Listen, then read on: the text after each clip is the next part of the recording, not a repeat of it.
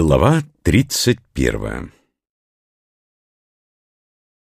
Благоустроенное войско есть нечестивое орудие.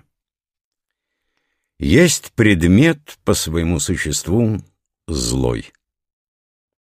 Мудрец предпочитает левую сторону правой, ибо употребляющие войско предпочитают правую сторону левой.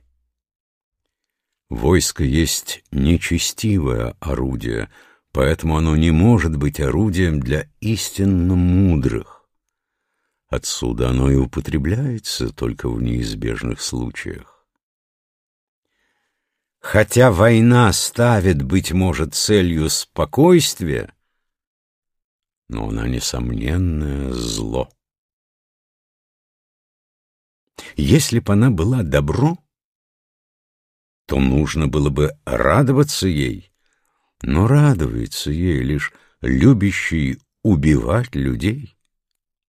Любящий убивать людей не может осуществить свой добрый замысел в мире. При добром деле левая сторона предпочитается правой, а при беде правая левой. Подчиненные вожди останавливаются на левой стороне, а начальствующие — на правой. Когда сделается известной победа, то следует встретить эту весть с траурным обрядом, ибо на войне очень многие погибают. Так как на войне очень многие погибают, то следует оплакивать войну.